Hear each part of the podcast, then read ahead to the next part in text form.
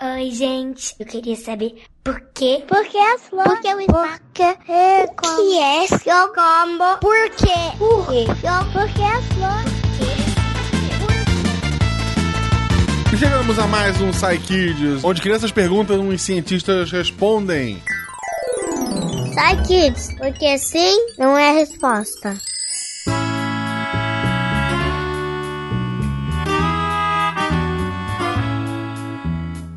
Eu sou Marcelo Guaxinim e estou aqui com uma convidada muito especial. A Malu voltou. Isso mesmo, e atendendo a muitos pedidos, a Malu tá de volta para ouvir as perguntas e comentar aqui com a gente. Se você quiser mandar uma pergunta pra gente, você pode mandar para contato@saicast.com.br. Se você faz parte de algum grupo de padrinhos também, você provavelmente nos tem ou no WhatsApp ou no Telegram. Então peça para sua criança gravar por lá e manda direto pra gente, que a gente vai mandar pra equipe e tá respondendo para vocês. Mas Malu, você gostou de participar da outra vez? Gostei.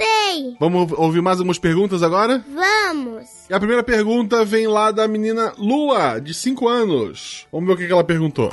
Oi, tudo bem? Meu nome é Lua. Eu tenho 5 anos, eu moro em João Pessoa e eu queria saber como o ar-condicionado é feito. Então, Malu, como é que o ar-condicionado é feito, tu sabe? Não sei não. Eu gostei dela, da que fez a, a pergunta. Da Lua, né? Gostei da Lua. Vamos ouvir então a resposta do nosso querido amigo Bruno. Oi, Lua. Adorei tua pergunta. Bah, especialmente porque essa semana inteira eu passei usando o ar-condicionado. Que ótima invenção, né? Uh, bom, eh, tu perguntou como o ar-condicionado é feito, mas eu acho que tu- o que tu quis dizer é como ele funciona. Se for isso, eu vou tentar te explicar. Bom, primeiro a gente tem que pensar que o ar-condicionado não apenas gela onde a gente está, mas ele gela aqui, mas manda o calor lá para fora. O ar-condicionado tira o calor de um lugar e manda para outro usando um gás que fica dentro do aparelho. Quando esse gás expande, quando ele aumenta o tamanho dele, lá dentro do ar-condicionado, ele fica bem frio. Esse gás fica super gelado e o ventinho do ar-condicionado que passa do lado dele fica gelado também, como uma pedrinha de gelo dentro de um copo d'água. A água vai ficar mais fria por causa do gelo, mas depois de um tempo o gelo derrete na água, né?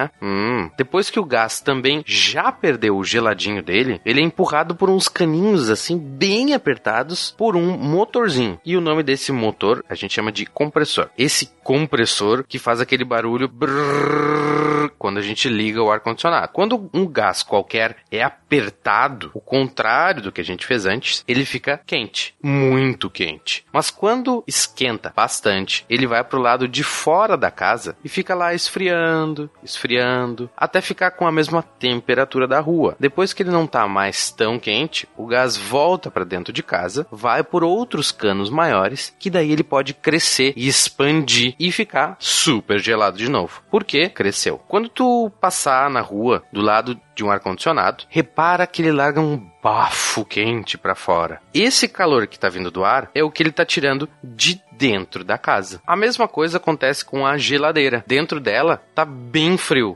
Mas fora dela, atrás, tem uns ferrinhos, tipo uma grade, que ela deixa quente. Esse calor da grade é o calor que ela tá tirando de dentro da geladeira, lá das comidas. Por isso, como é quente, a gente não deve encostar na parte de trás da geladeira, viu? Dá pra fazer também uma experiência. Olha só. Uma experiência com spray desodorante, mas pede ajuda para um adulto, tá? Solta um pouco de desodorante na tua mão e vê se ele não fica bem gelado. Geladinho, assim. O desodorante tá bem espremido lá dentro da latinha que ele vem, mas quando a gente aperta, o gás dele é solto, cresce e expande. E quando um gás faz isso, cresce, ele sempre fica gelado, assim como o ar condicionado. Meio confuso, mas eu espero que tenha te ajudado. Beijo. Tchau. Então o Bruno explicou como é que funciona o gás, que ele deixa geladinho o ar quando ele expande. Gostou, Malu? Gostei, mas eu quero falar uma coisa que eu sei que é gelada. Sabe aquilo quando a gente pinta a unha, daí vai passar um sprayzinho de unha? É, é geladinho esse spray de unha. Você não deve saber que é geladinho porque você não deve usar, pai. Eu não pinto a unha, né? É, então você não sabe que é geladinho, mas é bom, hein? E antes que comece um merchan de algum produto de beleza, vamos para a próxima pergunta. Muito bem, a próxima pergunta então é do nosso querido amigo Augusto, de 7 anos. Vamos ouvir, Malu?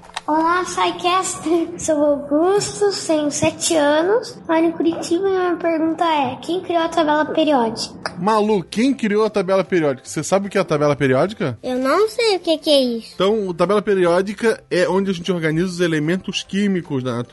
Você ainda tá no primeiro ano, um dia você vai ver isso direitinho, tá bom? Mas vamos ouvir então a resposta, pode ser? Vamos! Oi, Augusto. Tudo bem? Sabe que, como você, eu adoro descobrir quem inventou as coisas? Acho muito legal pesquisar sobre o que as pessoas pensavam e como o mundo era quando elas inventaram esse monte de coisa que a gente usa até hoje. Mas uma coisa muito comum quando falamos de invenções é que não tenha uma única pessoa que tenha pensado e feito tudo sozinho. Normalmente são várias pessoas que, ao longo de muitos anos, vão melhorando as invenções e as ideias de outros cientistas até chegar nas coisas que a gente conhece hoje. Então, a história da tabela periódica começa com um químico muito famoso chamado Antoine Lavoisier. Na época em que ele viveu, no século 18, as pessoas só conheciam 33 elementos químicos. E Lavoisier reparou que alguns deles tinham características em comum e criou grupos de substâncias chamados de simples, metálicas, não metálicas e salificáveis ou terrosas. Alguns desses nomes a gente usa até hoje na tabela periódica. Apesar dele ter organizado isso em grupos,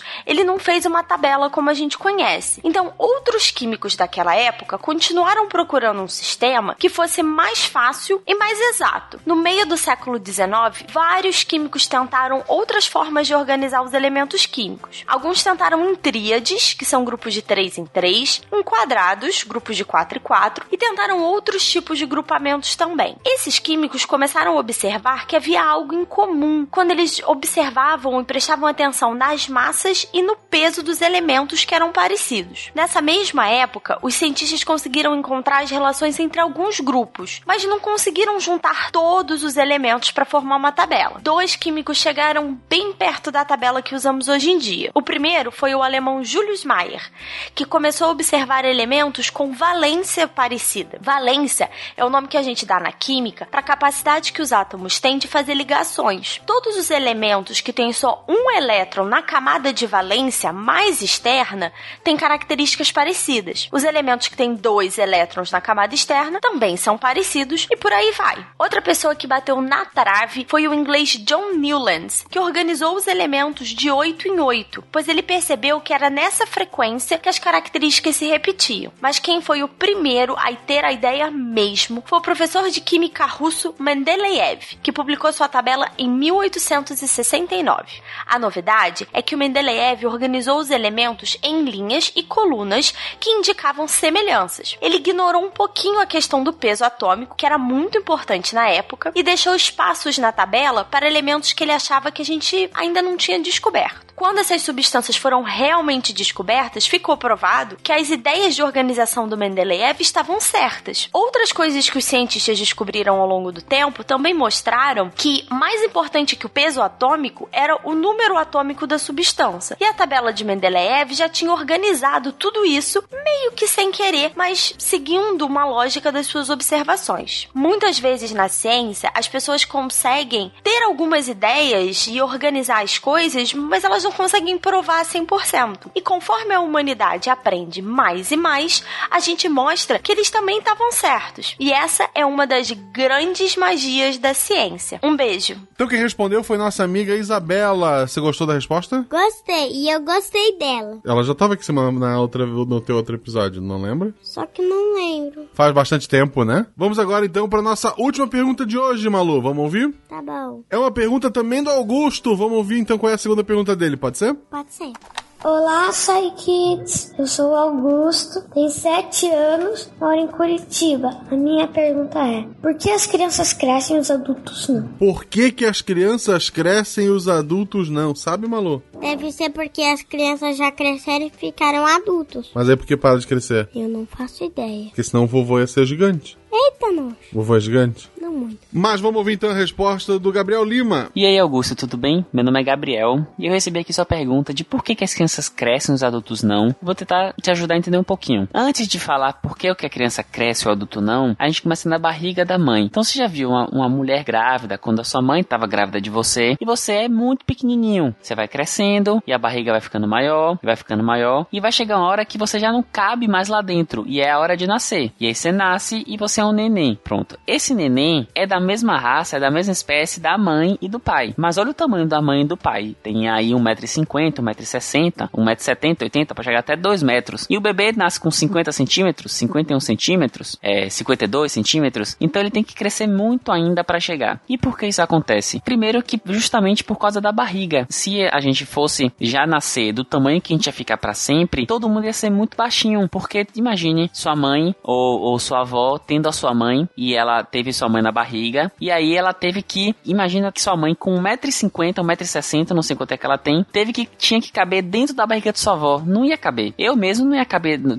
na barriga de minha mãe. Minha mãe tem 1,62m, eu tenho 1,77m. Então só minha cabeça já não cabe direito na, na barriga dela, que eu tenho um cabeção gigantesco. Então, esse é o primeiro motivo. A gente nasce pequenininho e vai crescendo até virar adulto para poder gerar outra vida pequenininha. Se fosse todo mundo grande, não ia caber. Ou não ia caber na barriga, ou ia ser todo mundo pequeno. Porque aí o pequeno gerando pequeno, até que dá. E por que que a criança consegue crescer? A criança, quando nasce, os ossos, todos os ossos, inclusive o seu, e você não vai conseguir sentir, o meio deles ainda tá mole, as pontinhas dele ainda estão moles. E essas partes moles mostram pra, pra gente que a pessoa ainda vai crescer. Tem um exame que o médico faz que ele pode te dizer a altura que você vai ficar mais ou menos, justamente por quanto que o seu osso ainda tá mole. E é por isso, não sei se você já ouviu alguém mais velho falar, que menino é muito elástico, parece que tá desconjuntado. Ah, esse menino é elástico, consegue tocar a mão embaixo da perna. É justamente por isso, porque a gente, nossas articulações quando a gente é criança e, e nossos músculos ainda estão muito, muito elásticos, nossos ossos ainda não são totalmente duros, duro, pesado que nem o do, do, do adulto já formado. E por ele ser molinho, ele consegue crescer. Então, por isso que é importante na infância a gente comer bastante cálcio. Então, tem cálcio no leite, no iogurte, no queijo, comer ferro, porque essas coisas ajudam a gente a formar esses ossos do tamanho certo. E aí, quando esses ossos chegam no tamanho máximo deles, eles ficam completamente duros, como o osso mesmo que a gente vê de no desenho, então vê no filme, até de outros bichos. Então fica o osso duro. E aí, quando o osso fica completamente duro, que a gente fala que a gente chegou na vida adulta. A vida adulta,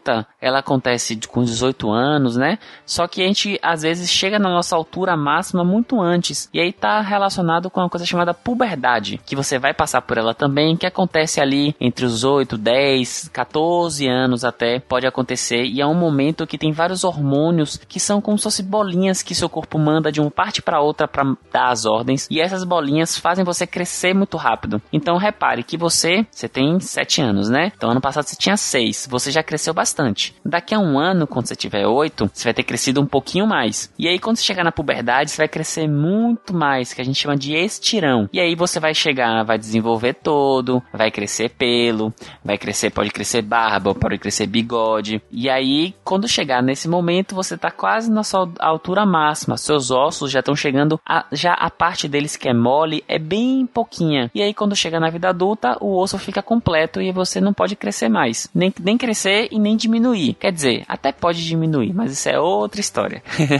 Beleza? Espero ter ajudado você e mande mais perguntas, viu? Um abraço. Olha só, viu que interessante? Por que, as crianças crescem e os adultos não? Sim, Você tá comendo direitinho pra crescer bastante? não muito, né? Por que não? Porque eu adoro polenta. Aí você come só polenta se tiver. Como é que as pessoas fazem pra mandar pergunta pra cá, Malu? Contato arroba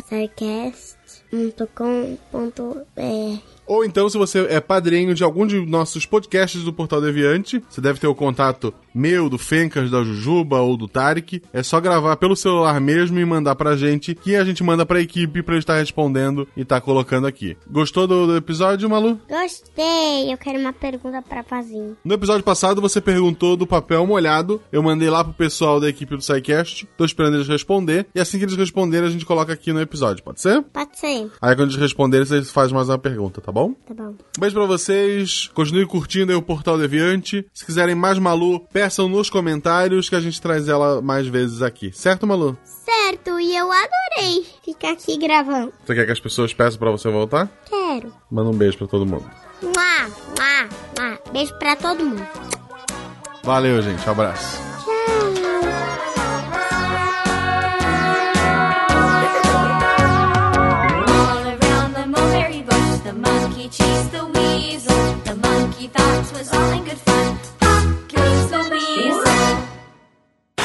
Esse podcast foi editado por Nativa Multimídia.